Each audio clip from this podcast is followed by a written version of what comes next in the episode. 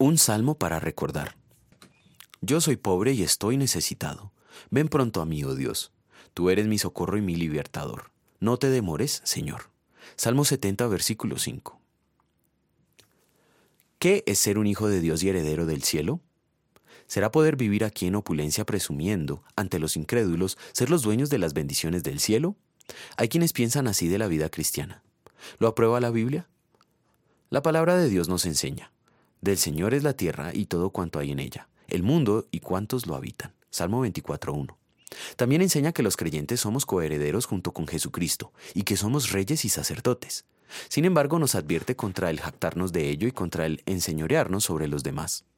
Lastimosamente a nuestra carne le es difícil recordar qué polvo somos y al polvo retornaremos.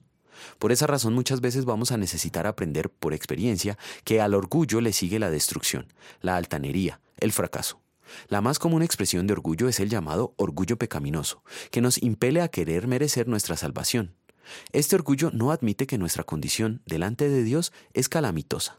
En el texto de la meditación de hoy, el salmista reconoce su triste condición y así acude al socorro divino.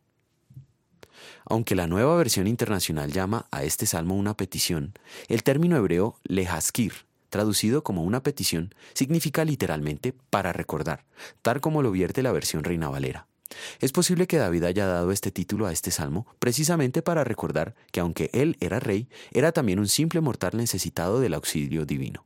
En otro salmo escribió, Alaba, alma mía, al Señor, y no olvides ninguno de tus beneficios. Él perdona todos tus pecados y sana todas tus dolencias. Él rescata tu vida del sepulcro y te cubre de amor y compasión. Él colma de bienes tu vida y te rejuvenece como a las águilas. Salmo 103, versículos 2 a 5. Realmente no merecemos ninguna de las bendiciones que Dios nos otorga. Todo cuanto Él nos da lo hace por causa de los méritos de Jesucristo. Él tuvo que obedecer perfectamente la ley de Dios y padecer toda la ira que nosotros merecemos para que podamos disfrutar la bondad de Dios. En gratitud a Él vamos a querer obrar no por egoísmo o vanidad, más bien con humildad, considerando a los demás como superiores a nosotros mismos. Oremos. Señor, suplico por los méritos de tu Hijo que me perdones mi soberbia y altanería. Por tus medios de gracia concédeme ser afirmado en la fe, pues quiero ser humilde de tal modo que no daña a mi prójimo, y así pueda velar por su bien. Amén.